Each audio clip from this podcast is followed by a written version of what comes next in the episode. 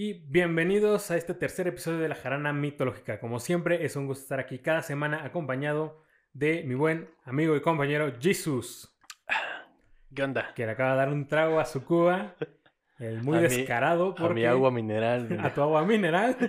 Es- Pero sí, el día de hoy les voy a contar de diferentes historias de fantasmas de la cultura mexicana y seguro se estarán preguntando por qué voy a hablar sobre fantasmas si el podcast va sobre mitología. ¿Por qué vas a hablar sobre fantasmas si el podcast es sobre mitología? Bueno, la respuesta es sencilla. Según la RAE, la mitología se define como el conjunto de mitos de un pueblo o una cultura, y podemos agrupar las historias de fantasmas como mitos dentro de una cultura. Y si no les gusta, pues se aguantan. Porque igual voy a hablarles sobre fantasmas en nuestro podcast y hacemos lo que queremos. Pues se joden porque lo dijo la Santa RAE. Claro que sí, y aquí somos devotos de la RAE, ¿cómo no? Oh, sí, por supuesto. Pero- Solo se acentúa en la O, claro que sí. Pero bueno, antes de empezar, este, hoy no tenemos invitado porque pues la cuarentena nos, nos limita a tener invitados. Que la cuarentona no, no nos dejó. Pero como siempre, Jesus y yo aquí arriesgándonos para poder seguir con este podcast. Claro, Oh. porque nos interesa más tener seguidores que seguir con vida. Que seguir con vida. Bueno, mira, al fin y al cabo, ya, ¿cuántas veces no hemos intentado morirnos?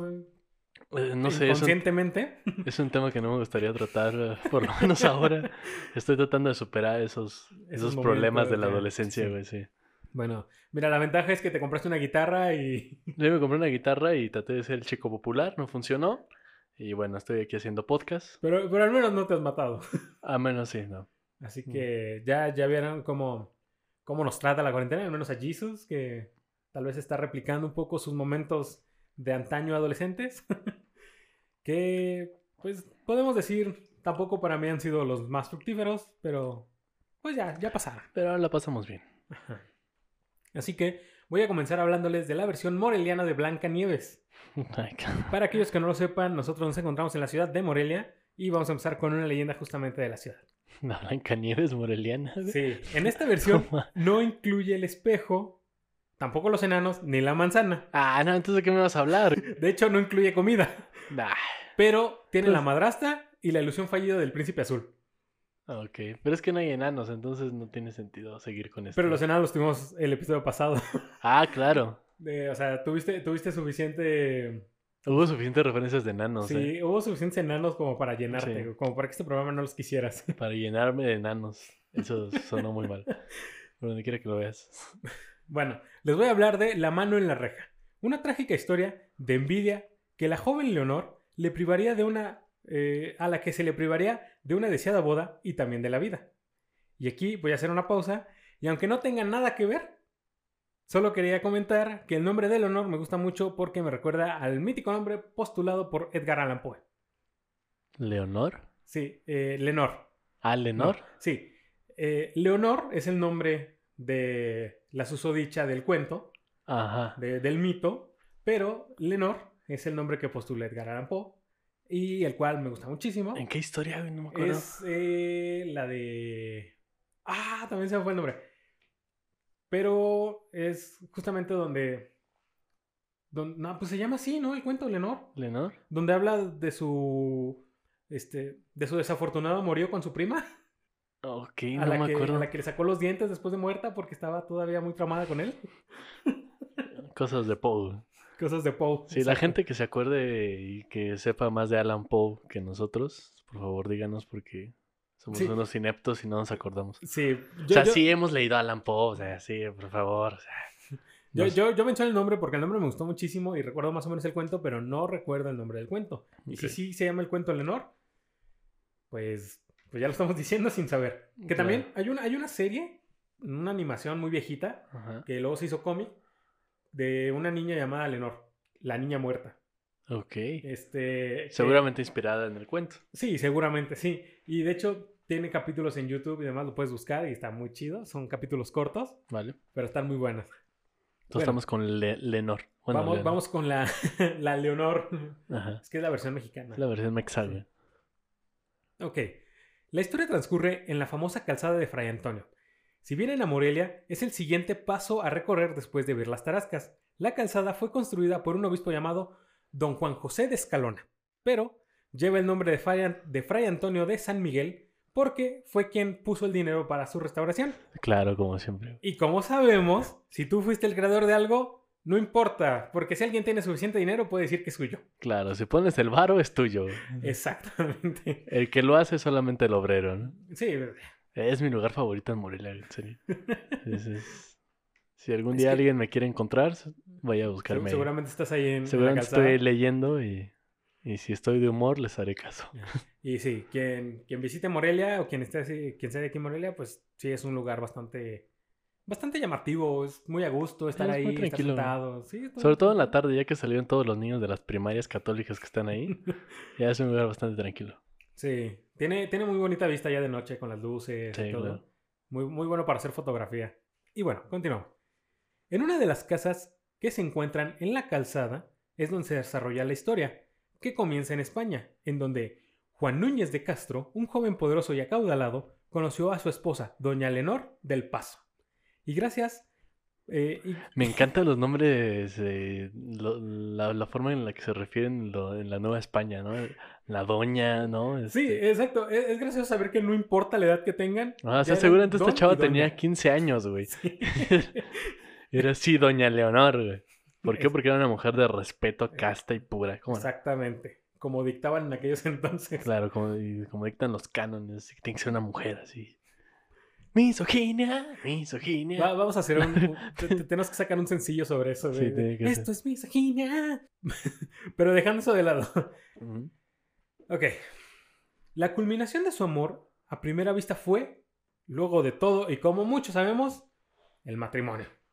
Claro. Pero la máxima culminación después del matrimonio es el nacimiento de su única y hermosa hija llamada Leonor. Ah, pero pasó algo antes de ese nacimiento, o sea, Sí, sí, pues obviamente. Ahí sus, sus tequeteques. sus- Que, que tuya, que ti, que Eh, mía, la que... recibe, ¿no? Eh, hay que aclarar que no hay que empezar con referencia de fútbol porque no sé qué hablar. Ah, Ok. Que vamos a darle la vuelta al palo de agosto, güey. ¿no? Referencia del capítulo anterior. Exacto. Chingona. Pero bueno, la felicidad de la familia se vería menguada con la pronta muerte de doña Leonor, que murió unos días luego del nacimiento de la pequeña Leonor. A pesar del, del enorme dolor que sentía don Juan, tomó de la manera más racional la decisión más coherente en esos momentos, volverse a casar. Ya que además de ser muy importante que Leonor contara con una madre, era muy importante que él contara con una esposa. Claro, que iba a ser un, hombre, un, un padre luchón ahí en la Nueva España. No, No, no puede se podía, ser, o sea, güey. e- era indigno que tu familia le faltara uno de los dos padres. O sea, ¿cómo, cómo va? De, de por sí, ¿no? Ya, ya hay problemas de que haya dos padres en Ahora, una familia. Con uno solo. Ahora con uno solo, eso está cabrón. Entonces, no, tiene que haber una imagen materna, alguien ahí que ponga la, la imagen de la ternura, de, de, esas, de esos valores que representa la mujer, güey. Sí, y como veremos ahora con, con la esposa de don Juan, este, veremos que doña Margarita, a quien conoció luego de un tiempo al salir a todas estas tertulias nocturnas llamadas fiestas. O sea, eh, Juan se iba a sus tertulias o la... No, don Juan se iba a sus tertulias y ahí fue Ah. donde conoció a doña Margarita. Ah, ok. Pero ya verás que esta dulce y extrañable mujer no era exactamente la dulce y amada madre que debería ser. Ok. Porque ocultaba un malvado sentir dentro de ella que ni siquiera ella misma conocía. Pero lo conocerá pasados los años. Luego de un tiempo, Lenor se convirtió en una hermosa y esbelta mujer, de dorado cabello, que resaltaba el intenso azul de sus ojos y su piel blanca era el perfecto complemento para el contorno de sus definidos y carnosos labios, que se pintaban de un sutil rojo a manera, de manera natural. Todo esto combinado con un carácter amable y bondadoso, convertían a Leonor en una persona ideal. Toda una femme fatal, güey. Sí, güey, o sea, es como súper hermosa y todo, me la imaginé y me enamoré. Te lo juro. pero ten en cuenta que su actitud era súper amable, era como súper amable, cariñosa y todo. Solo le, faltaba, solo le faltaba la actitud así de fem, pero el porte ya lo tenía. Ah, pero la femme fatal también en un principio es así como de, ay, sí, no sé qué. Sí, sí, pero al principio, luego, Sí, cuando, al principio. consigue- cuando va consiguiendo lo que quiere, ya cambia. Eh, claro. Pero vamos a ver que aquí, lamentablemente, no se fue por ese rumbo. Rayos. No tenemos una historia de femme fatal en la Nueva España. Eh, Al menos aquí en Morelia, en Valladolid. En Valladolid. En Creo- Valladolid, tío. Creo que no. Ok. Todo esto hizo crecer en Doña Margarita unos celos y envidia notorios por el hecho de sentirse inferior a su hijastra, sumado a que los negocios de don Juan no estaban yendo muy bien y era cosa de tiempo para que la madrastra intentara desahogarse de alguna manera. O sea, a ver, la Margarita estaba celosa de la... De la belleza de su hijastra. Ah, y además de todo, no les estaba yendo muy bien económicamente. Ok. Debido a los problemas económicos, don Juan decidió mudarse junto con toda su familia a la ciudad de Valladolid, ahora Morelia, Ajá. porque supongo que si iban a seguir viviendo con problemas económicos, al menos, pensando yo, cambiaría los euros por pesos y así les iría mejor. O sea, todo el dinero que tengo en euros, pues mejor lo cambio en pesos y me va más Y chido. nos vamos a vivir a Morelia, claro que sí. Como cualquier extranjero retirado que se viene a vivir a Morelia. Porque Es que es que Morelia es una ciudad de, de retirados. sí, es una ciudad de viejitos. O sea, a mí me gusta mucho Morelia, pero es que es una ciudad de viejitos. es que es una ciudad de viejitos, pero tiene su misticismo.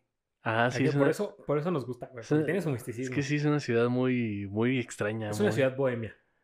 Bohemia y ocultista y, y sí tiene su Y de lado. todo de- eso, ¿no?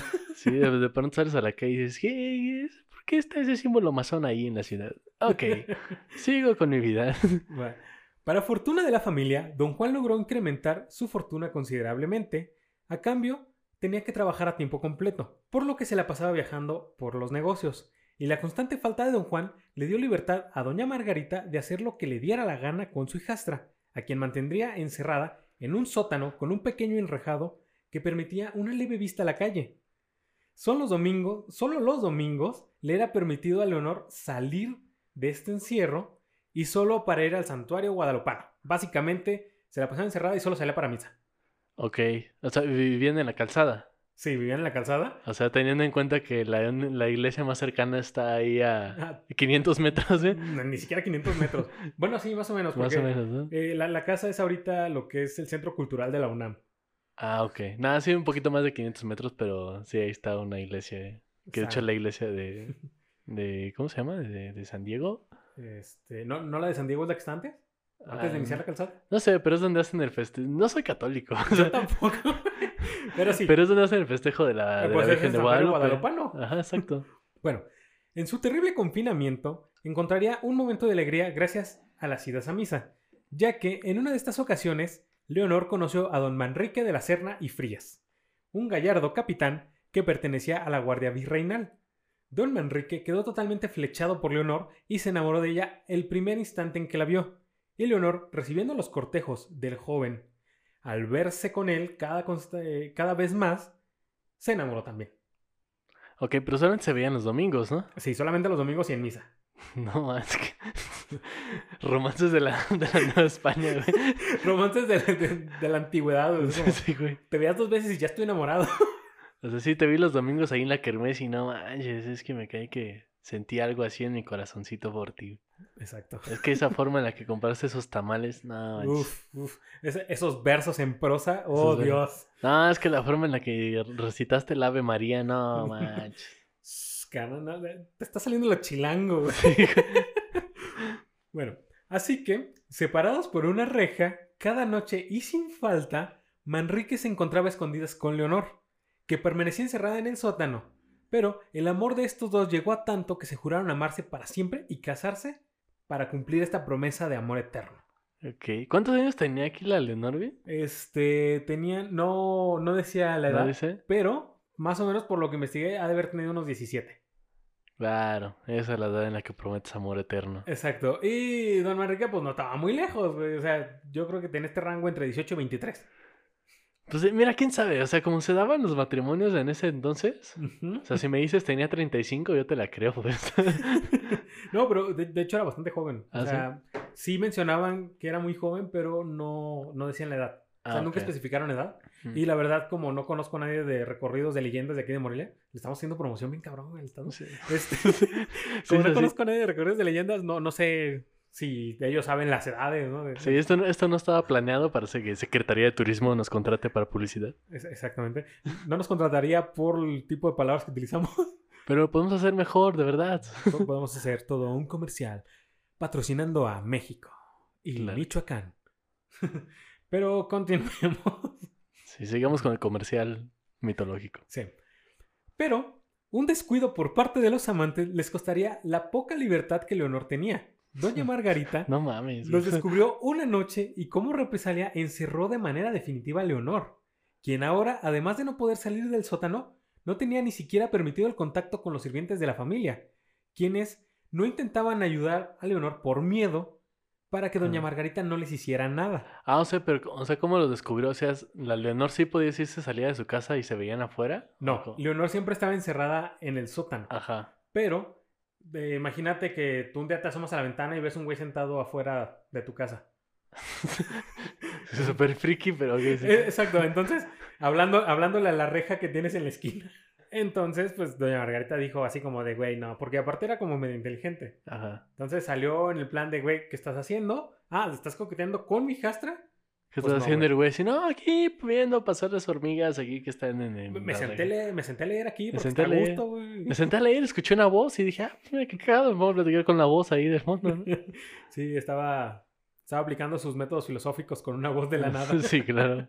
Pero entonces, así tal cual, se le, se le cerró toda oportunidad a, a Leonor. No mames. O sea, este- pero entonces, ¿qué? ¿Cerró la, la reja que daba a la calle y las, le cerró todo? ¿o qué Sí, a eso, a eso voy. Ah. Pero en principio ya no la dejó salir del sótano. O sea, ya Ajá. ni siquiera iba a misa. No mames. Ya ni siquiera iba a misa. Güey, eso está cabrón. Para que no te dejen ir a misa en ese entonces. Y los sirvientes no se acercaban por miedo a las represalias. O Chale. sea, ni siquiera tenía apoyo de los sirvientes. Que está mal pedo. Porque fíjate, después del suceso, Manrique se dirigió a toda prisa a la Ciudad de México, en donde le solicitaría al virrey una carta que le concediera el permiso de tomar en matrimonio a Leonor. Pero su viaje tardaría más de, los pen- más de lo pensado. Los trámites se demoraron demasiado, y el encierro de Leonor se volvía cada vez peor, ya que doña Margarita también le prohibió a las sirvientas el llevarle comida o siquiera agua por lo que no tenía nada de contacto humano. Y aquí voy a hacer Güey, una eso, pausa. porque- eso es tortura, güey. No, claro que es tortura, güey. Aquí quiero hacer una pausa por, por dos cosas. La primera es que México siempre se ha destacado por ser un país de tradiciones y nos damos cuenta de que ya desde aquellas épocas era costumbre que los trámites legales fueran eternos Ah, claro. y nunca se dieran. Y segunda, que la madrastra de Blancanieves era más buen pedo. güey. O sea, la, la de Blancanieves simplemente le dio una manzana para que se durmiera eternamente. Así, nada, tú duérmese, mija. Sí, descansa. Pero aquí la encerró sin comida, sin nada. Sí. Por eso te dije al principio que no incluía comida.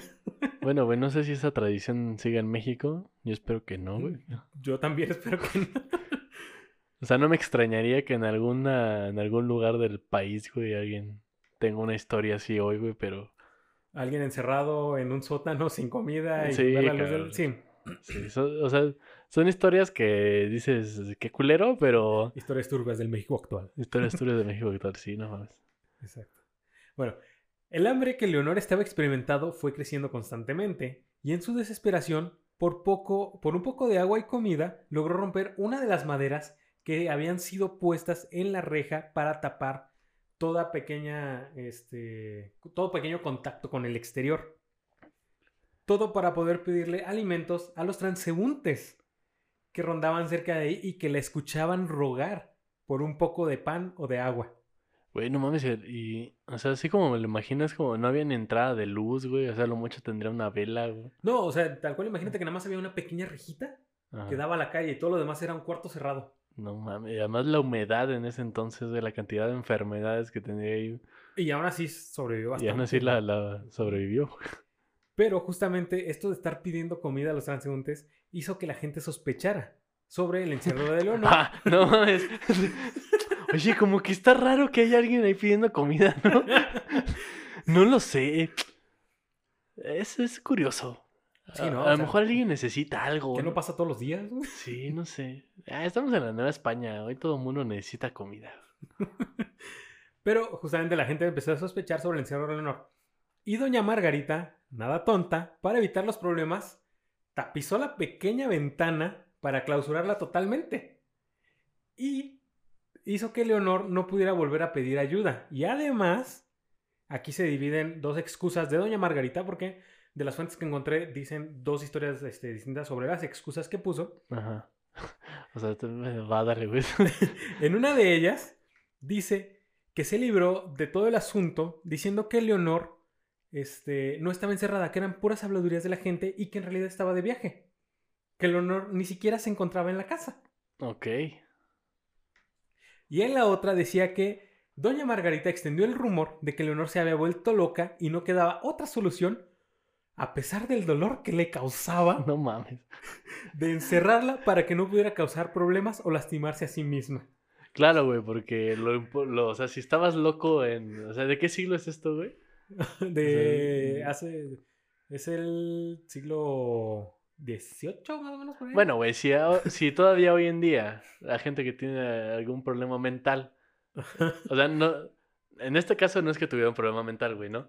La gente que hoy tiene un problema mental la excluyen de la sociedad y, y la tachan como lo peor. Y sabiendo que tenemos un montón de sí. información. Se ve como un tabú, ¿no? Ajá, todo es un tabú bien cabrón. Ahora me imagino en ese entonces, güey. Y así como de, no, es que está loquita. La mejor opción es encerrarla en un sótano a que muera de hambre, güey. Exacto. No, y aparte me encanta esto, güey, porque es como con el dolor que sentía, güey, de no, la tengo que encerrar a pesar de Sí, güey, sí. No mames, que me pesa, güey. Como no tienes nada. Oye, pero ya he buscado ayuda o... Sí, "Eh, Es que no mames, me duele, no sabes cómo, güey. Exacto. No, y sobre todo, añadiendo, como ya dije, México es un país de tradiciones, pues a doña Margarita, sabiendo que era una acaudalada y respetada mujer de la comunidad, no se le investigó. Por lo cual, lo que fue el secuestro y confinación tortuosa de Leonor jamás llegó a nada. Chinga tu madre, Margarita. y no mames, que, o sea, sí, güey. O sea, es que, es que esas cosas son muy de la política mexicana, güey. No, pero se pone mejor. Al poco tiempo, don Juan, el padre de Leonor, Ajá. regresó de sus viajes de negocios, pero no pa. preguntó mucho por su hija, ya que tenía la costumbre de pasar poco tiempo con ella. Seas mamón, güey. Y su, pero, pero, pero su tranquilidad duraría poco tiempo después de que don Juan, el, el gallardo general Ajá. que se enamoró de su hija, regresara al hogar y le pidiera, eh, o sea, ya regresó con la carta del virrey Del para poder pedirle en matrimonio. Ajá.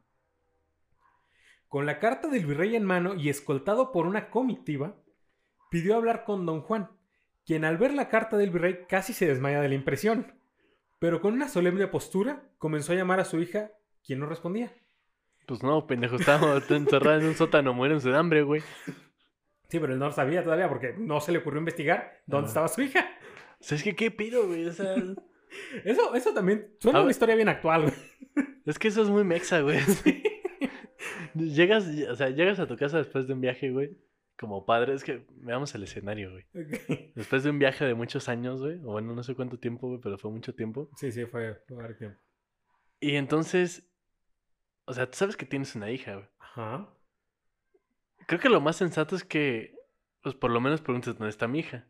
Sí, sí, pero es que él preguntó, pero le dijeron, no, pues está en su cuarto. Y como él no tenía la costumbre de pasar mucho tiempo con su hija, fue como, ah, está bien, está en su cuarto. Pero pues por lo menos te cercioras de que está en su cuarto, ¿no? Eh, idóneamente sí, pero ten en cuenta que tenían sirvientes y demás. No es como que dijera, yo voy a ir a buscar a mi hija. No, es como, ve y darle una checada. Ok, y como los sirvientes estaban amenazados, güey. Sí, por, manera, pues no decían nada. No mames, qué pedo, güey. Pero, pero justamente después de que don Juan llegó y le, le entregó la carta Ajá. aquí a, al señor. Perdón, después de que don Manrique llegó y le entregó la carta a don Juan, pues don Juan decidió buscar a su hija porque pues no le contestaba. ¿no? Ah, apenas, güey, se te ocurrió. No seas mamón, güey. Pero, pero pues no tuvo respuesta alguna, entonces no sabía dónde estaba su hija y seguro. Y, y ambos, tanto don Manrique como don Juan, Ajá. se pusieron a buscar en toda la casa, pero no sabía dónde estaba. No la Ah. encontraron por ningún lado. Entonces. un- Búscala donde la dejaste, pendejo. Pero entonces, un sirviente que no pudo más con la culpa delató la ubicación de Leonor. Tanto don Juan como Manrique corrieron al sótano donde se encontraba Leonor, que para su infortunio yacía muerta en el piso. Chale. Siendo la muerte piadosa con ella, solo parecía dormir profundamente. Pero al acercarse, la horrible escena revelaba los estragos de la batalla de Leonor, quien tenía la ropa sucia y diferentes heridas en la mano por tratar de escapar, y el aspecto cadavérico consumía su antigua belleza. No mames, qué pedo. Inmediatamente las autoridades, porque acuérdate que venía con una comitiva, Ajá, claro. inmediatamente las autoridades reales se presentaron en la casa. Al mismo tiempo, doña Margarita trataba de huir, pero fue detenida con los cobardes de los sirvientes que no hicieron nada desde el principio. Pues es que, y a todos ellos se les juzgó y recibieron un castigo. Güey. Güey, no- o sea, no sé, yo no hubiera juzgado a los. O sea, es que, o sea, sí va. Pero ten Los- en cuenta los años, güey. Te iban a castigar a todos. Ajá, sí, ok, va. Iban a castigar a todos, pero. Pues sí, güey, o sea, no sé. Viéndolo desde hoy, es como los sirvientes solamente estaban ahí, pues recibiendo órdenes, güey. Sí. Pero O sea, aún así, era, o sea, era gente sin voluntad, güey, que tenía que recibir. O sea, eran trabajadores. Pero justamente por eso, eran sirvientes, güey, llega la corona y dice, pues a chingar a su madre todos, ¿no? Ajá, sí. Le, le- le daba igual. O sea, es la pasada de ver. O sea, los sirvientes está bien, la cagaron, güey. Ajá. Pero la pasada de lanza y aparte, es se- así- La, la cagaron porque se tardaron un chingo en hablar. Ajá. Igual si le hubieran dicho desde que llegó Don Juan, a lo mejor hubieran rescatado a Leonor. Tal vez todavía seguía viva. Pues quién sabe, lo dudo, güey, pero. La verdad, no. no hubiera no. seguido viva, güey. Igual lo hubieran encontrado antes, pero. No, la neta es que ahí la culera fue Doña Margarita, güey. Sí, sí, por o sea, donde y todo veas, por, por eso, por eso te dije, es como la versión mexa, güey, de, de Blancanieves. Pero esto sí es mexa de veras. O sea, esto sí es mexa, mexa, güey. Aquí sí todo se va al carajo. No mames. A pesar de lo devastados que estaban ambos hombres, decidieron que la mejor forma de honrar y despedir a Leonor sería llevar a cabo la boda y una vez consumada se le daría entierro con su vestido blanco. Luego de... Espera, ¿qué? o sea, O sea, hicieron una ceremonia de boda, güey, con un cadáver. exacto. Güey, esto está. E- e- Eso es a lo Tim Burton. México mágico, güey. Por eso, por eso se decía... ¿quién, quién decía, güey, que a México hay que entenderlo desde el surrealismo? Bueno, Pues todos los surrealistas, güey. Dalí, No, Bretón. no, pero, güey. pero era un cineasta español. Este... Eh... Ay, ¿Quién, güey. quién era? Bueno, no me acuerdo, pero igual ahí lo, lo comentaremos luego, lo ponemos. Buñuel, güey. ¿Eh? Buñuel. ¿Sí era ¿no? Buñuel?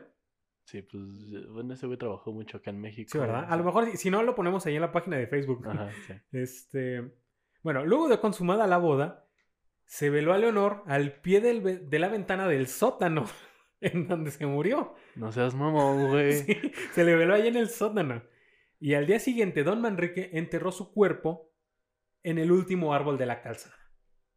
Para que se den una idea, la casa donde sucede todo es el inicio de la calzada y al final de la calzada, antes de cruzar la calle, que cruzando la calle se encuentra la iglesia.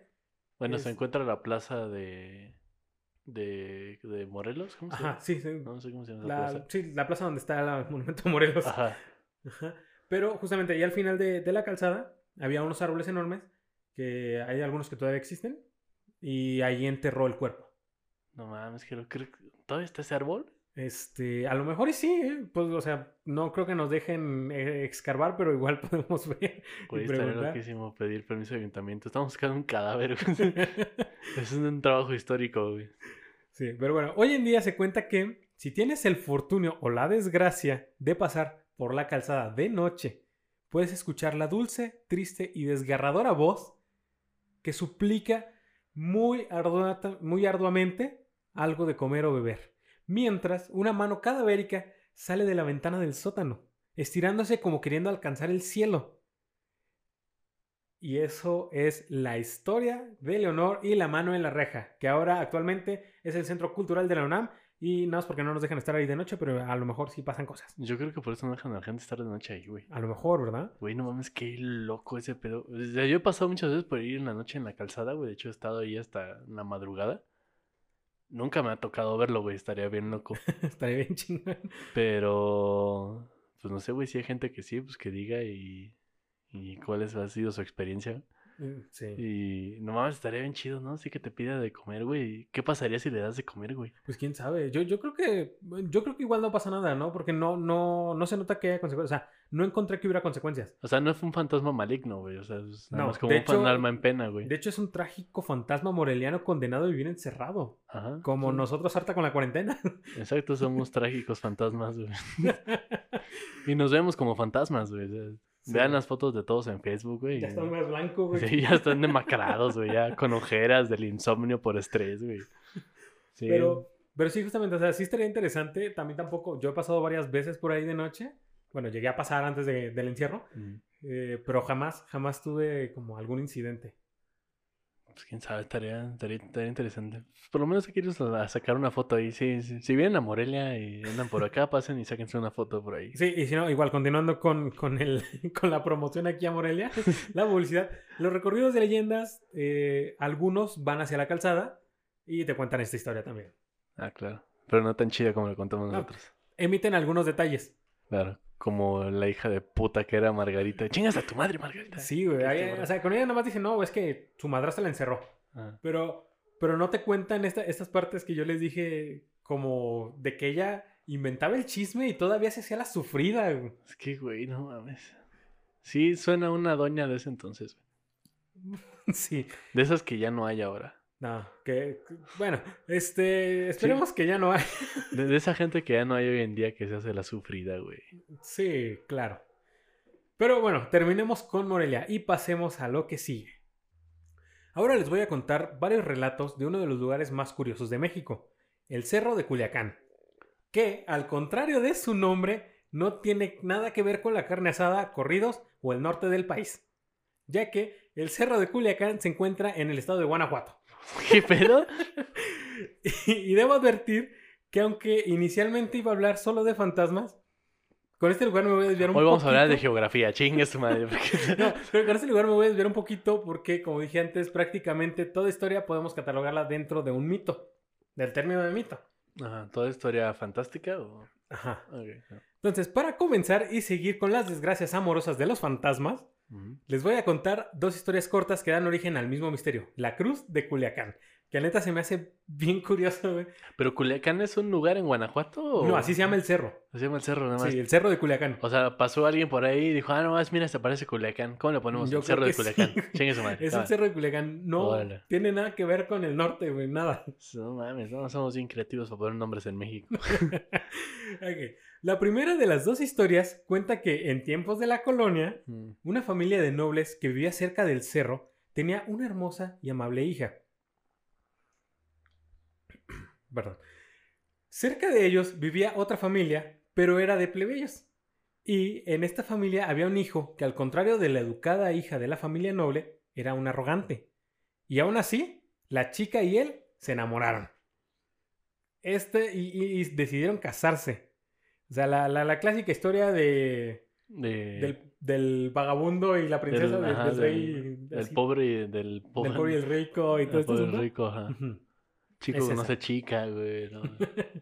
Los padres de ambas familias, al enterarse del amorío, decidieron no permitir el matrimonio y separaron a la joven hermosa del chico llevándosela a otra región. El joven, quien estaba perdidamente enamorado, sintió que sus ilusiones frustradas y su honor habían sido arrebatados. Ahora, güey, su honor. Entonces, teniendo en cuenta a los antiguos griegos, tomó de ejemplo a Sísifo y se impuso como castigo por permitir que alejaran a su amada de él el llevar un madero a la cima del cerro. A ver, a ver. Se quiere tratar de entender la lógica, güey. Porque. Sísifo fue condenado a subir una piedra eternamente a un cerro. Ah, sí, conozco el mito de Sísifo. Bueno, a lo mejor hay quien lo escucha que no lo conozca, pero.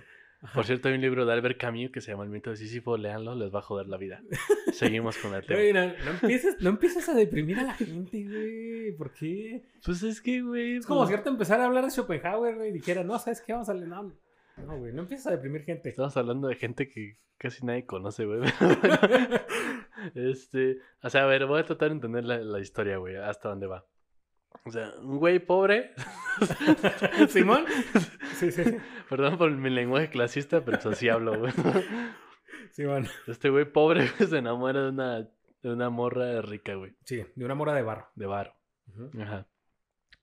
Entonces, pues como sus padres dicen, no mames, nomás andar con un pinche jodido guarachudo, güey. Sí, es como, es como Amores Perros, güey. Como Amores Perros, perdón. Amarte duele, güey. Amarte.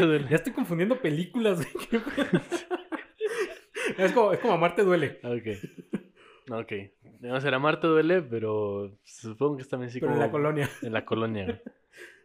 Y entonces, pues sus jefes dicen, ah, ¿sabes qué? Pues con este güey no vas a andar, ¿no? O sea, no mames, qué pedo. Ajá, Ese güey ni español sabe, ¿no?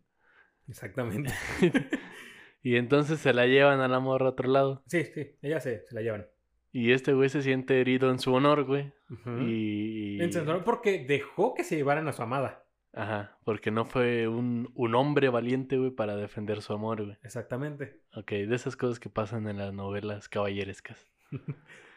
ok, y de ahí, su salto de lógica, güey, Fue que... fue que agarró un madero y se puso a subir un cerro Sí, como castigo por haber permitido... por haber que- sido tan pendejo y... Sí, por no haber hecho nada.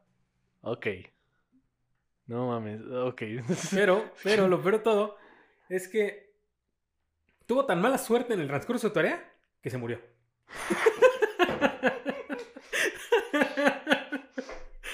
Pues es que sí, güey.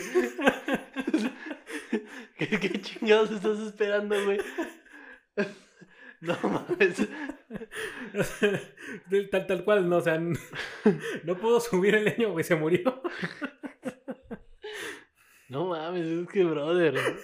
Así no, así no vas a lograr enamorarla, güey. O sea, es, es que es como todos estos güeyes que dicen, no, güey, es que mi morra me dejó, güey, y andan ahí de pinches autodestructivos por la vida, güey. Ujú. Güey, eso no va a hacer que tu chava regrese, güey. Eso no va Jugar el alcoholismo Ajá, o sea, después de que te corten. O sea, no los voy a juzgar por eso. Yo, también lo hice. Yo también lo hago. Muy seguido.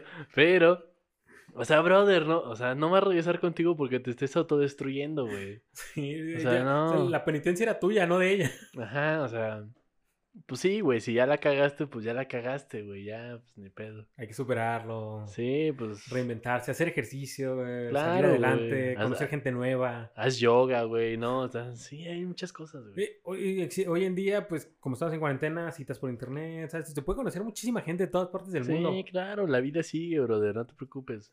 Sí, sí, algo O sea, bueno. no, no agarras un leño, güey, y te vayas a subir al Bueno, que igual, en esos tiempos no había internet. Y quizá, quizá subirse a un cerro era la manera más fácil de que te vieran.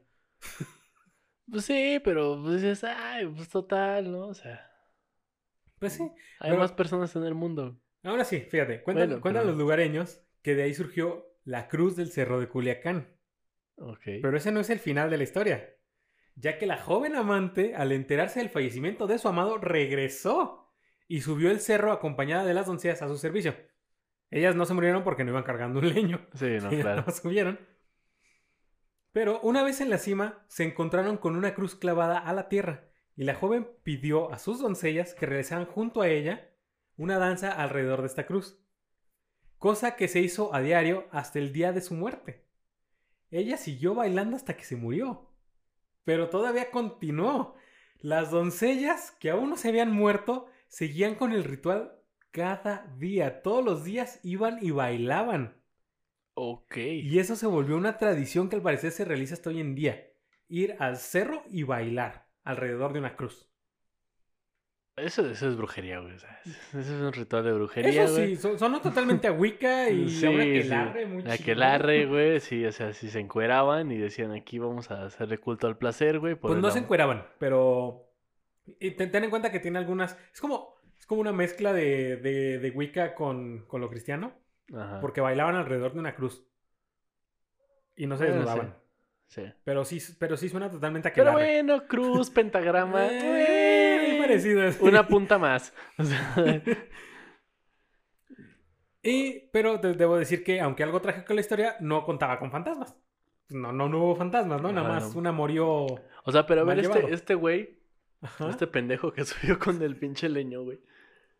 Eh... Sí, es que no hay otra forma de llamarlo, güey. No, tú dile cómo es. Sí, no, es que sí fue un pendejo, güey. O sea, a ver, este güey subió, se murió y... ¿Y ahí se quedó? O sea, ¿o alguien lo enterró o qué pedo? No sé. No encontré información respecto a qué le pasó al cuerpo. Ahí se Solo- quedó, la tierra lo absorbió y de la absorción de la tierra surgió una cruz, güey. O sea, lo, yo lo único que sé es que alguien o algo llegó y puso una cruz allí en la punta del cerro. Ah, Ok, güey. Y, y te dije, pues no, no tiene que ver con fantasmas, pero está, está un poquito trágica. Pero se las conté porque tiene que ver, es un poco parecida a la siguiente historia que sí tiene fantasmas. Ok. Ya que esta segunda historia es más un conflicto, eh, es este conflicto clásico primero de la doncella y el plebeyo. Ajá. Pero la segunda historia tiene que ver con más este, este, este asunto de- del racismo. Ok, pero también es de aquí de, de, de sí, aquí, sí, del es Cerro de mismo, Culiacán. Ah, del Cerro Culiacán. Y a mí se me hace mucho más creíble la segunda. Y ahora vas a ver por qué. O sea, pero son versiones de la misma historia, güey. No. Son dos Ah, historias son dos diferentes historias, pero del que dan lugar. origen al mismo mito que es el de la Cruz de Culiacán. Ah, ok. Va, ya, ya entendí. Ok, bueno, en esta historia tenemos como protagonista a María, Ok, María. la hija de un indígena que era conocido por dedicarse a la hechicería. María vivía Uy. casi encerrada con su padre en lo alto del cerro. Su padre siendo algo así como un ermitaño y teniendo un gran odio y desprecio por los blancos de la zona, le prohibió a María que se acercara a ellos y que por ninguna circunstancia se le ocurriera siquiera entablar algún tipo de amistad con ellos. No había que acercarse, es como, esos güeyes son los culeros, no te metas con ellos. güey. Historia de Pocahontas, ¿no? Es como, Ok. Es, es como la historia así de Ghetto Niga. ajá. Bueno, creo que De- Niga es ofensivo para los negros. güey. No, güey, no, no, ¿no viste un video que se hizo popular en, en Facebook? Estaba un Ah, mexicano sí, diciendo Mexa, de, ¿cómo dice? WhatsApp niggas, o no me acuerdo WhatsApp dice. Ajá. Y se- lo están se- entrevistando, ¿no? Ajá, y se acercan dos, dos, este, dos negros y le dice, Dos afrodescendientes. dos, dos afrodescendientes y le dicen, ¿qué, qué dijiste? Y el vato como bien culeado, soy, soy mexicano, güey, puedo decir Eh, nigga, güey. I am Mexican, man. Hey, come on, man. Y el vato le dice, ¿qué pasó, güey? What's up, Mexican? Hey, güey. Entonces tiene, tiene como, tenemos como esa libertad, ¿no? Con, con los afrodescendientes, Ah, sí, de que podemos decir la palabra con nene Negros. y ellos burlarse de nosotros, güey. Sí, claro. Pero todo, todo en cotorreo chido. Sí. Lo- los únicos que no entran de- dentro de este cotorreo son los eh, blanco patriarcado heterosexuales gringos. Shit.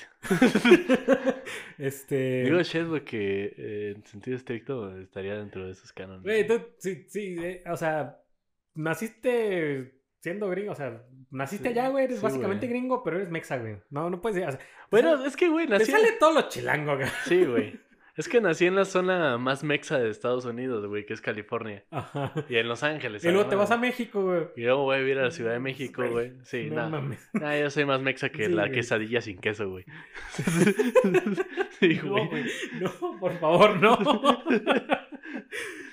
Vamos a continuar. A cámara, güey. Pero, pero María, cual hija rebelde que quería probar cosas nuevas, no solo se volvió amiga de los blancos, sino que además se enamoró de uno de ellos, No mames. Pedro Núñez. Fue el afortunado en ganarse el corazón de María y con quien consumó su amor a través del matrimonio. No pienses mal, no pienses mal. Sí, sí, sí, sí.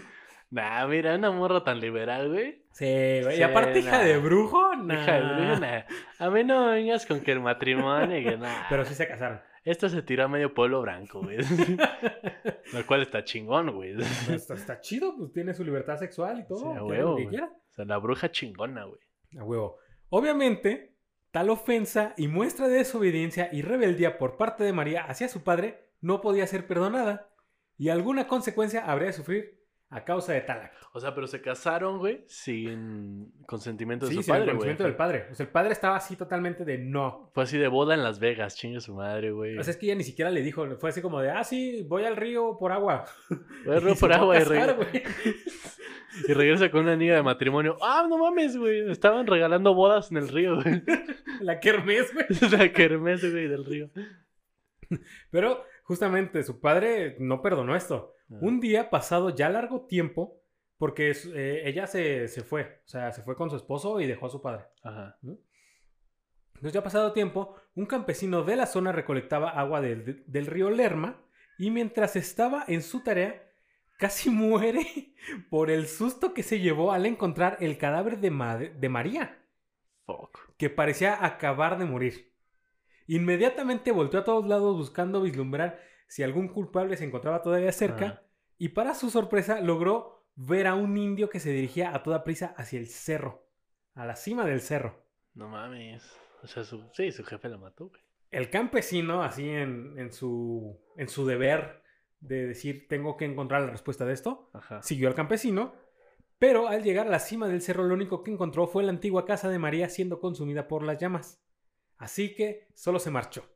Y a partir de esa noche, del día siguiente, en lo alto del cerro se podía escuchar un sollozo, tan penetrante que aquel que lo escuchara sentía la más honda tristeza que le transmitía este llanto. Un llanto lleno de dolor que a través de largos y prolongados suspiros quejosos se esparcía por el viento. O sea, era el padre así de, no mames, la cagué, güey, maté a mi hija. ¿Quién sabe? Agregado a estos sollozos, un fa- un fantasma, una fantasmal figura femenina Ajá. que llevaba consigo una gran pena se veía por la zona y durante muchos años esta triste figura sembró el miedo en los habitantes de la zona. Hasta que un día un fraile con el apoyo de su fuerza y un mazo clavó una cruz a la tierra en la cima del cerro. Y fue entonces que la figura fantasmal y los lastimosos llantos cesaron. Básicamente el fantasma era ella, no era el padre. El padre nunca se arrepintió. No mames, qué hijo de puta, güey. Su hija era quien sollozaba y tenía esta pena, güey, porque había muerto ahí. Claro, güey, pues no la dejó vivir, güey. No, y sollozaba arriba porque era donde estaba su casa. Ajá. porque Hasta te- que llegó así un padre, güey, y dijo, tengo una cruz, tengo un mazo, y vamos a clavarla al suelo, güey. O sea, así como lo que necesitaba era descanso, güey. Básicamente. Entonces, pues estas dos historias cuentan el origen de la cruz de Culiacán. De, bueno, del cerro de Culiacán. Ajá. Así que pueden elegir la que más les guste. Yo me quedo con la segunda. Sí, la segunda está más turbia porque hay magia negra, güey, y asesinatos. güey. No, pues es magia negra en parte, porque nunca se hizo como ningún ritual ni nada, ¿no? Muy, muy acá. Sí, pues nada, pero ah, chamanismo, y cosas. Sí. Así que es más bien una advertencia. Los chamanes no, no son tan buenos, güey, están locos también. güey. Sí, hay algunos mal pedo.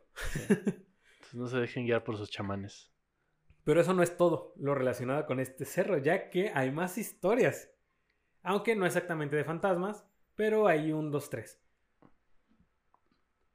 Este, lo que sí tenemos es que tiene que ver con aspectos de espíritus malignos. Y aunque me estoy desviando un poquito del tema central, se me hizo bastante interesante contarles varias cosas relacionadas con este cerro. Porque está Ok. chido. Güey, me están dando ganas de ir a ese cerro, No, güey, es bien que- cabrón, güey. Mira, nosotros no hablamos de extraterrestres, pero incluso hay un señor que dice que tuvo contacto por medio de los sueños con extraterrestres que viven dentro de este cerro. güey. No seas mamón, güey. O sea, eso de extraterrestres a nosotros ya se nos sale del tema, Ajá. pero hay unas entrevistas en YouTube. Bueno, es una sola entrevista separada en dos partes Ajá. que, puede, que pueden escuchar. Nada más que igual si, si no tienen como mucha resistencia a lo aburrido, Ajá. se, se les va a hacer muy pesado ver esta entrevista. Güey, es una entrevista sobre aliens, güey. ¿Tú crees que alguien se va a aburrir? No, mames, está bien cabrón. O sea, este cerro tiene de todo, güey. No, o sea, tiene fantasmas, güey. Este. Falta sacrificio de vírgenes, güey, nada más, güey. O sea, aguanta, güey. todavía vamos. O sea, Madres, güey. no, no, no llegamos a sacrificio de vírgenes, pero, pero checa, güey, a lo que vamos. Primero, hay que tener en cuenta que en varias ocasiones se dice que este cerro es el mítico Aztlán. Lugar en donde comienza la historia mexica, Ajá. ya que cumple con muchas de las características narradas de los antiguos documentos donde se, donde se menciona el Aztlán.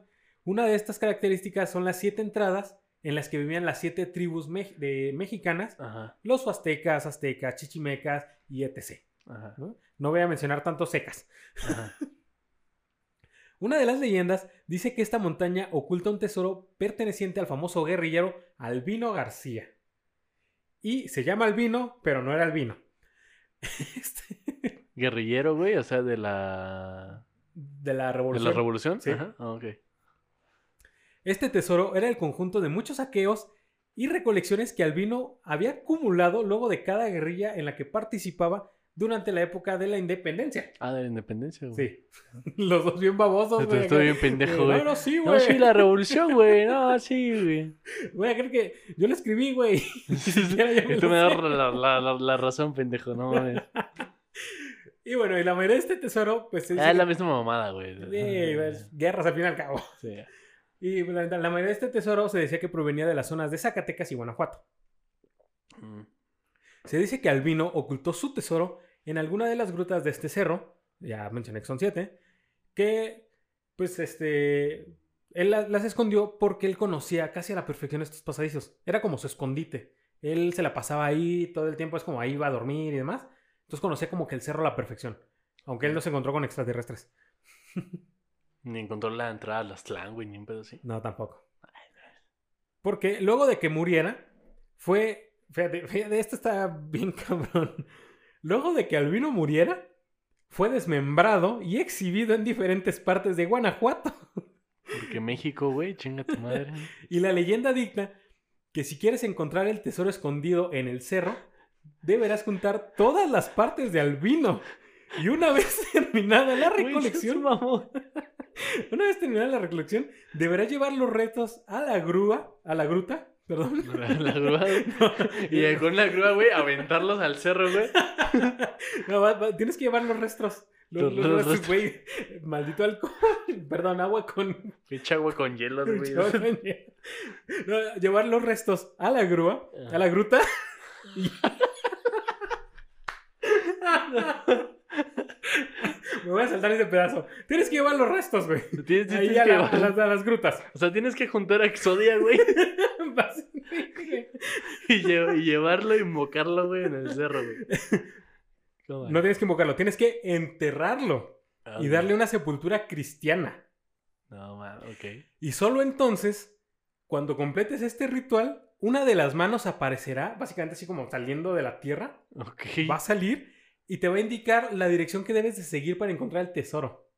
Te va a decir hacia dónde es, como, vete para allá. Va a salir la mano así de, mira, carnal, el pedo está así, güey. Está haciendo una mímica como de títere, güey. Sí. Mira, el pedo está así, güey. Vas a ir a caminar así como 10.000 metros, güey. Y después subes y después bajas a la izquierda y ahí está el tesoro. Exactamente. Ok. Y esa, esa es la historia del tesoro del Cerro de Culiacán. Ok. Y la siguiente historia puede estar conectada con la del guerrillero.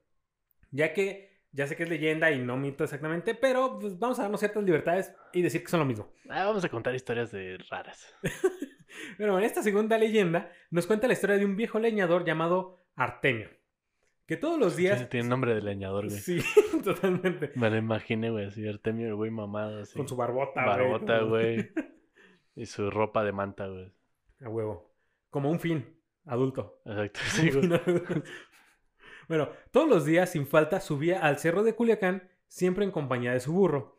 Todo con el fin de conseguir leña. En una de estas tantas idas al cerro, entre una montaña, eh, entre una maraña de enredaderas, en la montaña, se encontró con la entrada a una cueva. Y aquí quiero dar un dato interesante, y es que, según el Aztlán, había una cueva, y que de hecho tiene que ver también con, con lo de los extraterrestres. Ajá. Hay una entrada a una cueva que solo cierto tiempo se abre.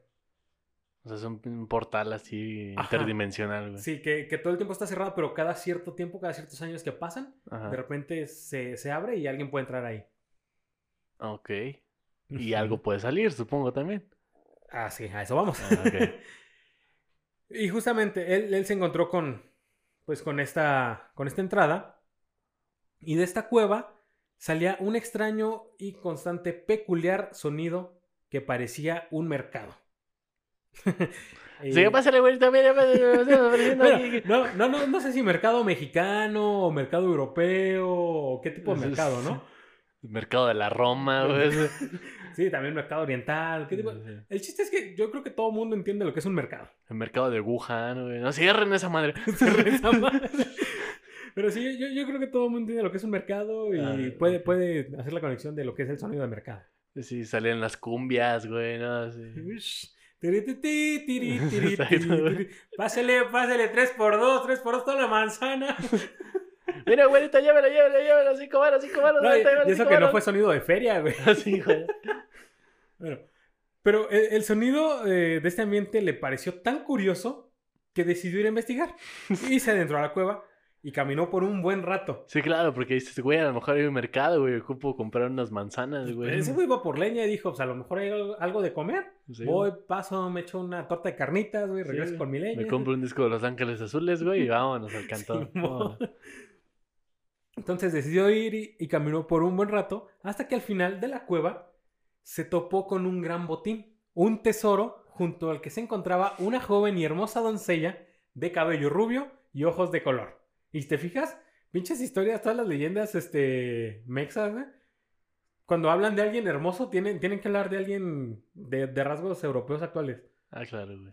Menos la Virgen, güey. La Virgen era morena, güey. Sí, sí, no, no, pero aún así está combinada también con... Sí, aún así tiene rasgos acá bien. Pero, pero las leyendas, te fijas, es como, dicen joven hermosa y era güera, de ojo de color, güey. O sea, es que sí, güey, o sea... pues es lo extraño, güey. Sí. La cultura de lo extraño, ¿no? No, no había güeros, eh, ojos, ojos azules, güey. No. Ahora abundan un chingo, güey. Sí. Y ya pasamos de moda, Ejemplo. ¿no? Ejemplo. güey. Y ya, ya pasamos de moda, pero este...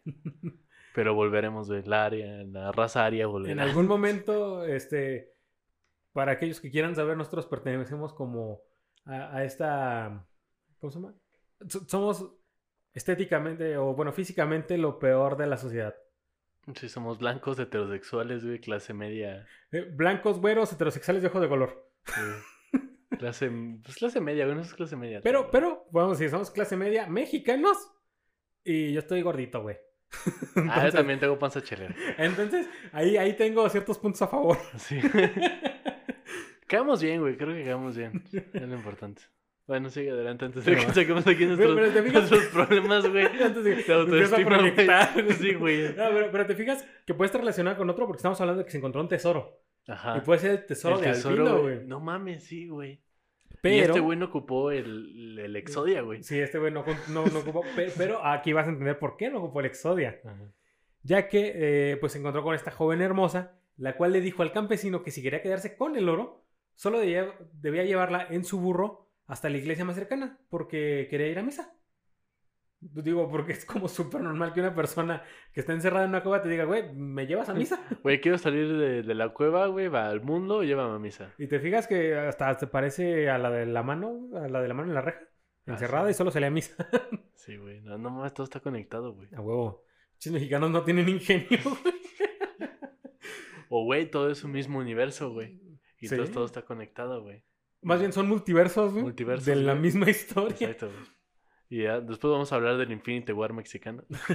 Mexicano, güey. Mexicano, pinche gringo. Ya salió, güey, bocho. No mames.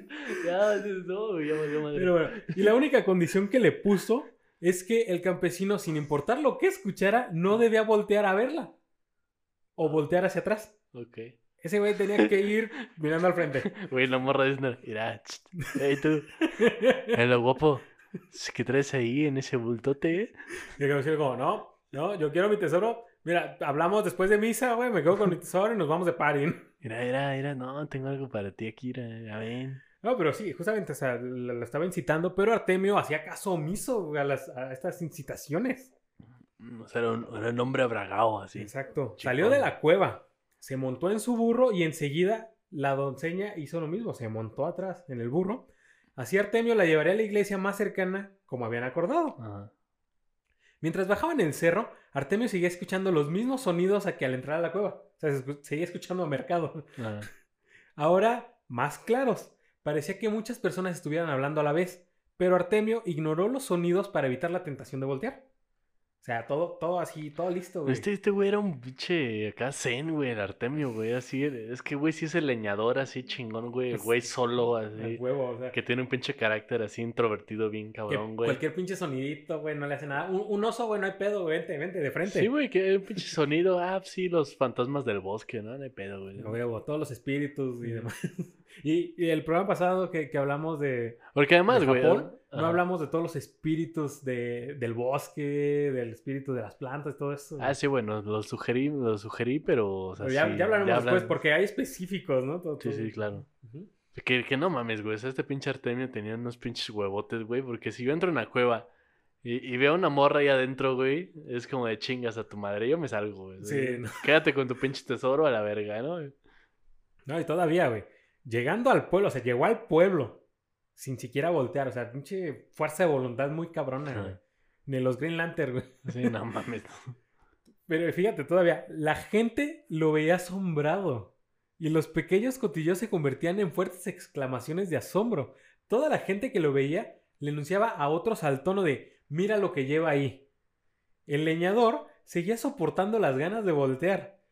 Pero, cual mal chiste, justo a unos pasos de la iglesia, los gritos de asombro cambiaron a gritos de miedo. Los ancianos y los niños gritaban atemorizados, y solo ahí la voluntad del hombre fue vencida, Y no mames. y no resistió más. Fuck. Entonces volteó a ver a la joven, pero en su lugar no vio una joven, vio que lo que llevaba a cuestas era una enorme, horrible y repugnante víbora. No mames. Artemio de la impresión y del susto cayó muerto al instante a los pies de la iglesia, confirmándonos aquel viejo dicho que dice, la curiosidad mató al gato. Para andar de pecho chismoso, güey. Aunque a mí me gusta más decir que la curiosidad hizo que el gato se matara. Porque hay que entender esto. La curiosidad en ningún momento ataca al gato. Bueno, sí, la curiosidad es algo abstracto, güey. Y generalmente el gato siempre termina muerto de manera accidental o en algo que él mismo provoca. Ahora además, güey, el que avisa no es traidor, güey. No.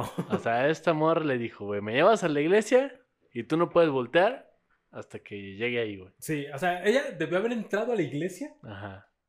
Si A Artemio daba un paso adentro de la iglesia, se, ya chingaba, güey. Se quedaba con Sí. un tesoro. Pero pues también este vato está pendejo, güey. Sí, o sea. No, pinche Artemio me acaba de decepcionar, güey. no. Y, No, y así vale verga este, güey. O sea, se quedó a las puertas de la iglesia, güey. O sea, no, güey, es que no. No tienes determinación, güey. Exacto. Pero aún no acabamos, güey. Todavía. Y como les dije hace un momento, hay, hay este, una cuestión de extraterrestres. Este. Digo, ya sabemos que el origen de un aquelarre se ha vuelto una tradición en este cerro. Porque fue el origen de un aquelarre. Que hay chamanes, hay fantasmas, un tesoro escondido. O sea, podríamos hacer un culto, güey, del cerro de... Del cerro de Culiacán. sí, hay un güey. chingo. Sí. Que hay una criatura capaz de transformarse, que cuida y que quizás es el mismo tesoro de Albino. Una criatura, güey. O sea, estamos hablando así de un nahual. No, estamos a- esta, esta joven es una criatura porque no sabemos qué es. Ah, bueno. Porque ten en cuenta que se transformó en una serpiente. Ajá. Pero a lo mejor sí es un nahual. Ah, güey. igual puede ser un nahual. Puede ser, güey. Y además de todo, pues es considerado el Aztlán. Y digo, y para terminar este combo familiar, hay, que, hay que agregar que se llama Uriel Almanza, el señor del que, del que les platiqué, que según él hay extraterrestres en el interior de la cueva que no se parecen ni siquiera eh, a los grises o los... No, no, no, este... Mm, Se fue el nombre de los demás extraterrestres. Pues están los reptilianos, güey, los Anunnakis. Ajá, reptilianos, Anunnakis, grises y más. No, no se parecen a nada. De hecho, tienen más parecido con los nórdicos o venusianos. Ah, ok. Este, pero difiere. No son, no son exactamente como los nórdicos. Dice que son más parecidos a los ángeles cristianos. Ok, güey. Es como. O sea, es como más una imagen humanoide. Ajá. O sea, imagínate a los santos cristianos. Bueno, a los ángeles. O los ángeles. Es como más un rey andrógino, ¿no? Porque los ángeles son Sí, andróginos. sí, güey. no son reales, Ajá. que son como este, como estos seres son como ángeles cristianos. Ajá, Como esta imagen andrógina así muy bella, güey. Exactamente. Y eso es lo que él dice que son estos extraterrestres. Ok. Pero como dije, pues no hablamos nosotros de extraterrestres y le vamos a cortar ahí. Y ahora les voy a contar una historia que pertenece a la ciudad de Toluca. Ok, la capital del chorizo verde. Oye, lo único que conozco de Toluca. Eso y el pinche frío de la chingada que es en Toluca, güey. Y es la historia del autobús fantasma. No mames. Ahora, Muchas de las historias de los fantasmas que se conocen en México se originan en la época colonial, Ajá. pero esta es algo más moderna. Sí, no había autobús en la colonia. Sí, no había, obviamente. No mames, yo varias veces me que llegué aquí, bueno, con mi familia, güey, cuando veníamos, veníamos, viajamos mucho de la Ciudad de México a, a Camorelia, güey. Bueno, pero, pero es que no es exactamente de Morelia a Toluca, güey, ni a Ciudad de México. Ahora te voy a decir la Ah, bueno, carretera exacta donde pasó todo este pedo. Es que luego nosotros nos quedábamos varados, so- porque sobre todo porque veníamos a finales de año. Uy, se quedaban varados. Esto va a estar bueno, ahorita que te cuente. Sí, güey, es que, o asunto. sea, tanto si veníamos en camión como en, en coche, güey, porque la carretera, sobre todo de la Marquesa, subiendo a la Marquesa, Simón. Que es saliendo de la Ciudad de México, pasando Santa Fe, güey, subiendo, sí, prácticamente No, igual como entonces una hora. sí, sí está parecido porque la carretera es de Ixtapán de Sal. Ixtapan de la Sal. Ajá. Ah, no, es un poquito, no es otra carretera, güey. Pero, este, o sea, sí, en temporada de invierno se, se llena la carretera de nieve, güey. Se tapa y no puedes pasar, güey, es un desmadre. Ya, no, Pero no, bueno. pero esto sucede en, en Ixtapán de la Sal. Ah, ok. La carretera que es de Ixtapán de la Sal a Toluca. Ah, ok. Nada, esa es otra, güey. Pero sí, sí, también la conozco, güey, sé cuál es. Bueno, pues justamente se cuenta que en esta peligrosa carretera que bordea junto con un precipicio eh, súper profundo, Sí, güey, está bien culera. que es casi vertical y de roca sólida, Sí, sí. este... La cosa dice que siempre, siempre es de Ixtapal de la Sal a Toluca. Si, si hubiera sido de, To- de Toluca a Ixtapal de la Sal no pasa nada. Pero siempre es esa ruta. Una noche O sea, normal. o sea, no, el pedo nada más es si vas, si vas de Ixtapa de la Sal a Toluca, güey. Exacto. De regreso no hay pedo. Sí. no, Ok. no. Ah. Porque justamente una noche normal como cualquier otro, un autobús, el autobús número 40, lamentablemente no encontré de qué ruta, pero es el número 40. Mira, seguramente en ese entonces sería de Occidente, güey. Ok. De la, de la compañía Occidente. Ajá. ¿De qué año es más o menos esto? Este, tampoco encontré bien el año, pero más o menos yo creo que ha de ser de. Pues no sé, güey, 80s, 90s, por ahí. Sí, yo creo que era poquito. Occidente, güey. Sí, porque antes de eso era autobuses del centro, güey, autobuses del Bajío, no me acuerdo. Y después fue Occidente, güey. Ok. Y ya Occidente desapareció, ahora creo que es Primera Plus o no sé. Sí, una cosa así. Ya. Sí, porque Bajío sigue existiendo. Ajá. Ujú. Bueno, justamente, o sea, partió el autobús número 40 de Ixtapán de la Sal rumbo a Toluca. Ajá. El autobús salió lleno de pasajeros. Muchos de ellos acostumbraban a hacer seguido este recorrido, por lo que pues era algo muy cotidiano y aprovechaban para irse dormidos porque eh, iban de noche. Ajá. ¿Mm? En el transcurso comenzó a llover, pero el autobús subió la cuesta sin problemas. Pero esa era la parte fácil, ya que al comienzo del deceso comenzaban las famosas curvas de Calderón, un tramo en el que la carretera de las curvas, un tramo en el que las curvas de la carretera son demasiado cerradas y por ende pues, peligrosas, Mm. lo cual se duplica al encontrarse de bajada y que además estaba lloviendo. O sea, la combinación perfecta para chinga tu madre, ¿no? Exactamente. Y no solo eso, además de que en un pedazo de estas curvas, al salir especialmente de una bien cerrada, hay un puente lo suficientemente estrecho como para que solo pase un auto. Ok. Entonces es como un puentecito en el que tienes que frenar a huevo, Sí, pero sí. de una cuba como súper cerrada. Ajá. Aparte, lo, lo que estaba investigando es que... O sea, vienes en putiza por un chingo de curvas, güey, de bajada y tienes que pararte en un puente en el que pasa un carro. Sí, y además estaba, estaba viendo que ese punto es como el más bajo, entonces no importa dónde vengas, a llegar a ese punto siempre es de bajada. Ajá. Entonces está como muy cabrón. Entonces, mientras bajaban las curvas, algunos de los pasajeros despiertos se percataron de que el autobús comenzaba a ir cada vez más rápido. Y que esta madre no se frenaba, güey. No, ¿Qué pedo, güey? El aumento de la velocidad y el asfalto mojado por la lluvia alertó y asustó a los pasajeros, que inmediatamente se acercaron a la cabina del conductor para reclamarle que disminuyera la velocidad. Ajá. Pero luego de un breve silencio, el conductor, con un claro nerviosismo en sus palabras, logró alzar lo suficiente la voz para que los pasajeros lo escucharan. ¡Están fallando los frenos! ¡No frena esta madre, güey! Esta mamada no frena, güey. La alta velocidad del vehículo lo volvió imposible de controlar. Y en una de las tantas curvas el autobús encontró, eh, se encontró frente al vacío y obviamente pues se cayó.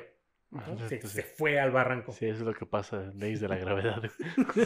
Maldito Newton. Maldito Si Newton, no hubiera descubierto la gravedad, güey, seguiríamos... Seguiríamos flotando, güey, sin pedo. Che, Newton de mierda. Hubiéramos salvado vidas, Newton. Ya sé. Bueno, varios de los pasajeros murieron básicamente al instante por el golpe. Ajá. Este, y algunos otros tantos yacían inconscientes. Y los pocos que lograron mantenerse conscientes estaban pidiendo ayuda desesperadamente, pero pues nadie los escuchaba, ¿no? Estaban en el fondo del No barranco mames, es un y- barranco grandísimo, güey. y no había manera de que, de que alguien los viera. Pero los gritos se perdieron en el viento cuando el autobús se incendió y terminó por consumirse. no solo se murieron, sino que además de todo se quemó el autobús. Y además murieron calcinados, güey. Exacto. De las muertes más Chido, chido los que se murieron antes, los Ajá, que estaban putazo. inconscientes, pues igual ya no se despertaron, pero, Pero los que estaban vivos tuvieron su muerte horrible. Pero, güey, no, no, o sea, los que estaban vivos no pudieron salir del autobús, güey, así como... Este, pues quién sabe. Es, es que como, como son leyendas muy, este... o sea, este tipo de leyendas no tienen tantas especificaciones, güey. Bueno, yo estoy preguntando como si hubieras estado ahí, güey, ¿no? Sí. Es que, güey, no mames, ¿por qué no salieron, güey? O sea, ¿qué pedo? Estaban vivos, güey. Agarraron el pedo, güey, pues abren la puerta del autobús, rompes una ventana y te sales, güey. Sí, pero es que mira, ten en cuenta, en aquellos años no había este sistema de, De la palanca de, de la que expulsa la, para, la ventanilla, güey. para ¿no? poder salir fácil. Y segunda, te digo, mm, son leyendas, no tienen tantas especificaciones. Ajá. O sea, para saber esas especificaciones tendría que ir a preguntarle a alguien de la localidad de hace muchos años o que haya pasado las leyendas de voz en voz. Sí, no, mi hermano falleció ahí en ese accidente, güey. No, sí, no, me acuerdo todavía. Era una noche de otoño, no, estaba Sí. lloviendo bien culero. Y pues obviamente no se murieron. Ah. Y en la central de, eh, de autobuses, pues el atraso del autobús los preocupó. Básicamente en las oficinas estaban como de, güey, ¿dónde están? Ah, Porque además de todo, ni siquiera había llegado el autobús y no habían recibido alguna noticia. ajá, o sea, no había llamada de emergencia. Nada, ajá. nada. Sí, y aparte de todo, era el último viaje que se hacía ese día- esa noche. Ajá. Entonces, Bueno, y los autobuses todavía no tenían sistema GPS, güey. No, no, no podía rastrearlo y decía, ah, pues ya se. pues está aquí. Sí, no, o sea, y como, pues estaban así como de, güey, no llegas, Ajá. es el último viaje, ¿qué chingados pasa? Entonces, si el, si el autobús se hubiera averiado, este, pues no iba a pasar otro porque era el último viaje. Entonces, los pasajeros iban a quedar ahí hasta Mm. que pasara alguien que los llevara. Por lo tanto, los encargados de la, el- en la central enviaron, este, pues otro carro a investigar. Fue así como, güey, pues ve a ver si se quedaron, se vararon o qué pedo. Ajá. Y si están ahí, pues te los vas trayendo de a poquito. Y si no, pues ya enviamos otro, otro autobús Otro a ver qué pedo. Pero la búsqueda se extendió bastante. Porque no los encontraban hasta que una patrulla se dio cuenta, este, iba pasando por el lugar del accidente y se dio cuenta que había un carro quemándose en el fondo de- del barranco. Güey, pero ¿a poco no vieron la pinche cantidad de humo, güey? Y... O sea, al parecer hay algunos que no, hasta que pasó una patrulla. No mames. Luego de reportarlo, llegaron los equipos de rescate, quienes se dieron cuenta de que pues, no había supervivientes. Algunos de los cuerpos este, fueron expulsados de- del autobús por el golpe y yacían casi destrozados de los golpes. Estaban ahí como regados, No mames. pero todos demacrados. Ah, sí, güey. Y los que quedaban dentro pues estaban calcinados. Chale. Y aún así, a pesar del terrible suceso, la noticia no duró mucho tiempo. Quizá por honor a los muertos o porque la línea de autobús a la que pertenecía este número 40 no podía darse el lujo de perder clientes. Sí, claro. Sin importar la razón, el accidente desapareció rápidamente de los noticieros. Pero el accidente... Que México, este, además, güey, ¿no? O sea, en sí. vez de hacer una investigación, güey, y decir lo que pasó, mejor escondamos la evidencia y, y a la chingada chingue todo. su Sí, madre, güey, aquí no pasó nada. Eh, Este, fue suicidio y yo voy por mi torta. sí, sí. El accidente pudo ser olvidado, pero el autobús nunca dejó la carretera. Ya que cuenta la historia y supuestos testimonios que si en algún infortunio te encuentras en la carretera y aquí y aquí es donde viste que se quedaron varados luego, Ajá. en esta carretera O sea, no en esa carretera, güey. Bueno, no, pero se quedaron, ¿verdad? Ajá. Pero si te, te encuentras así, este, varado en Ixtapán de la Sal, o vas caminando simplemente por la carretera, esperando a que pase algún autobús o algo que pueda llevarte a Toluca, Ajá. este... Pasa el autobús fantasma, güey. No, pues es que ya ves que, eh, al menos aquí en México tenemos mucho esta costumbre de los guajoloteros, ¿no? Estos, estos camiones que, Que se paran en son como de parte. central. Ajá. Pero sí se paran y te cobran una cuota por llevarte a la ciudad. Sí, como, claro. dame 15 baros y te llevo hasta allá. Ajá. Sí, donde, donde te encuentren es como, sí, súbete, no hay bronca, ¿no? Y- Exacto. Y, y más que nada porque son luego rutas que pasan por pueblitos y todo esto. Sí, claro. Son como peceros, pero en rutas largas, güey. ¿no? Exacto. Entonces, pues aquí tenemos mucha esa costumbre y es normal que alguien vaya caminando por la carretera. Bueno, peceros, güey. Creo que aquí en Morelia no se utiliza No, aquí en Morelia no se pecero, usa. Sí, en no, especial porque aquí en Morelia apenas hay camiones, güey. Sí, Son combis lo que usamos de aquí. Sí, güey. Es Pero, pero no, o sea, o sea, sí, sí se entiende este, este aspecto de que al menos en todo México siempre hay rutas de camiones que dicen, ah, pues no hay, no hay bronca. O sea, subo a quien quepa y ya nos vamos. Ajá. Pero bueno, justamente eso. Este, es muy probable que si quieres auxilio porque te varaste, se quedó tu carro o estás caminando allá, es muy normal que te encuentres con el autobús número 40. Ok.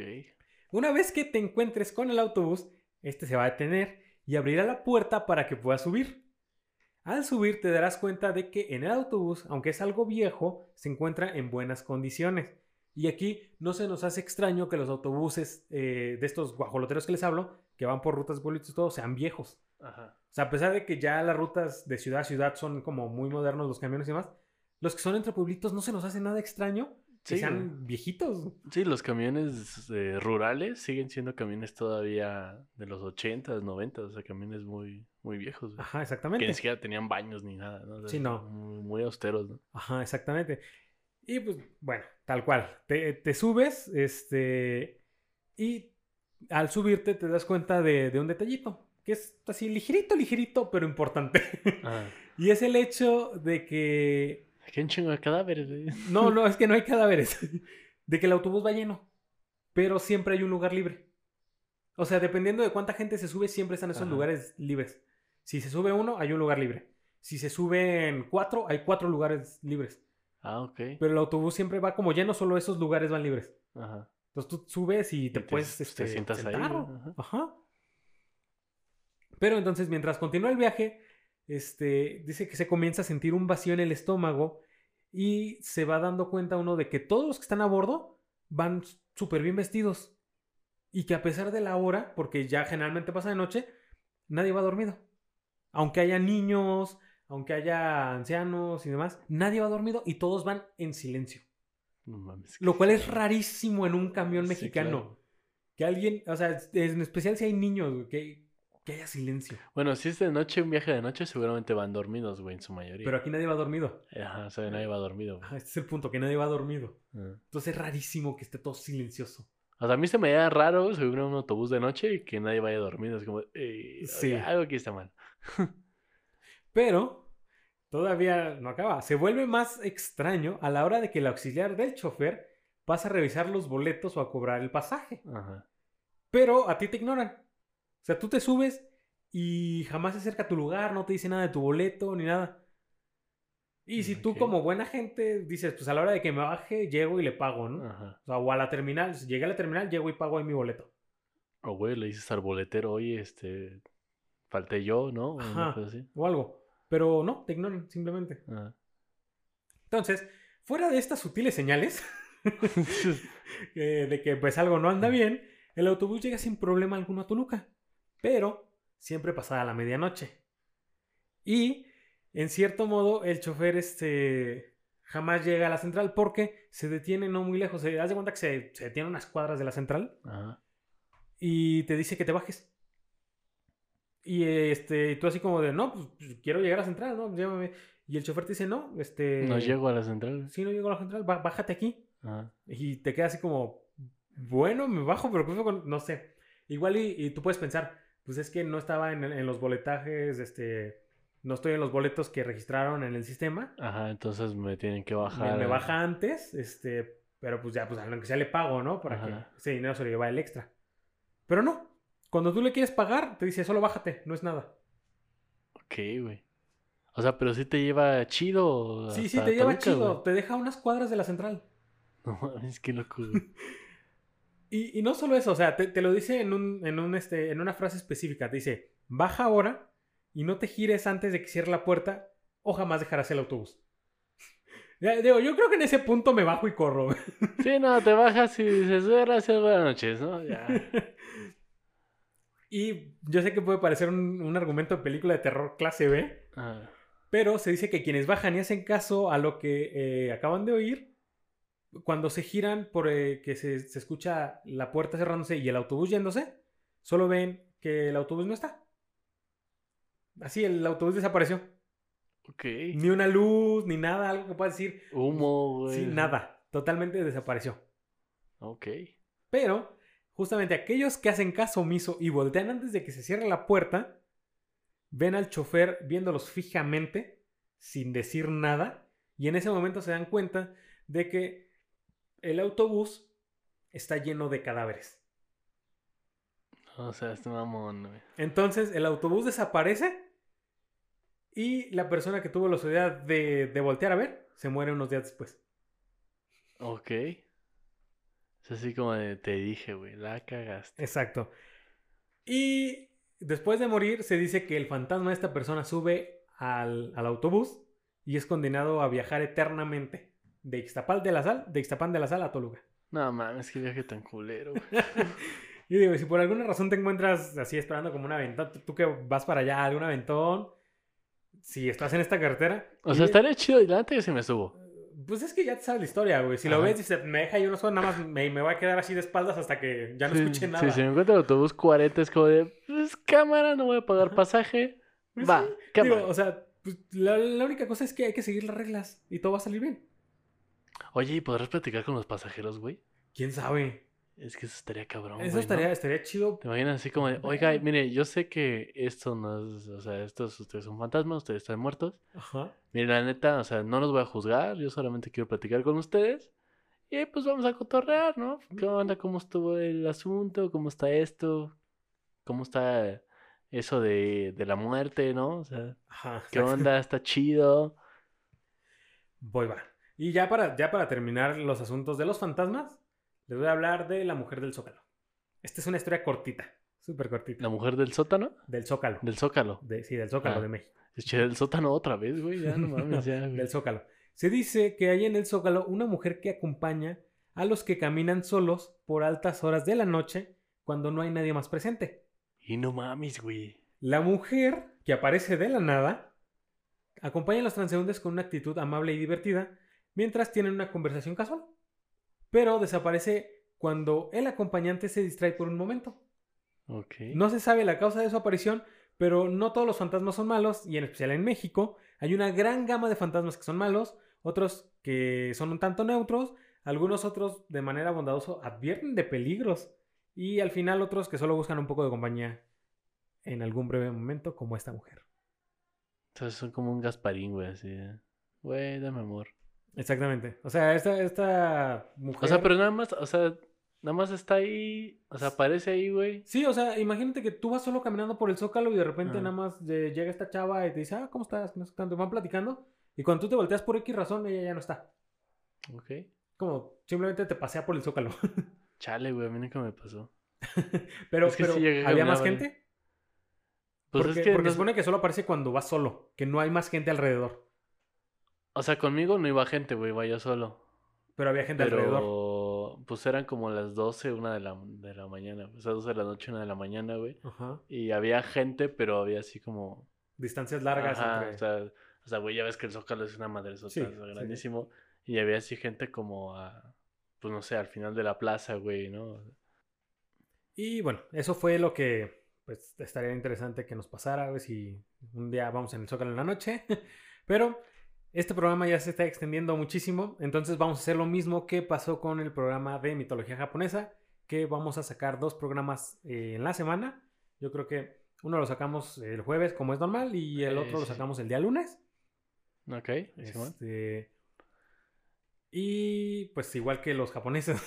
Y que el otro, la segunda parte, bueno, la segunda no va a ser una segunda parte de historias mexicanas, sino va a ser la de Va a ser la sección de qué pasaría si. la sección de qué pasaría entonces- que es son nuestra propia mitología, Nuestras nuestras, propias, historias. sí, nuestras propias historias mitológicas. Exacto. Así que bueno, nos despedimos de este programa. Eh, yo soy Abraham González. A mí pueden seguirme en Twitter como Insomnio Tipo A. Me acompaña como siempre Jesús Suárez. Claro que sí, el Jesus pueden encontrarme como Instagram, en, en Instagram como Jesus, no es Jesus. como Instagram. Me pueden encontrar como, como Instagram en Instagram, así está. Ok. Me pueden encontrar en Instagram como Jesus, no es Jesus. Y, Y bueno, y sigan las redes sociales de la jarana. Ya están ahí. Ay, sigan mi podcast también, está, está Este- chido, estoy hablando de filosofía y esas Sí, cosas. sigan el podcast de Jesus. la, taberna de, la taberna de Platón. Ahora dices tú, lo digo yo. No, pues lo decimos los dos, Alon. Ok, la taberna de Platón. Bueno, Claro. Sí, sigan ahí este, también en Facebook, está la Taberna de Platón, la Jarana, síganla en Facebook, en Instagram. Si no, de cualquier manera, dejamos los links en la descripción de este video de YouTube.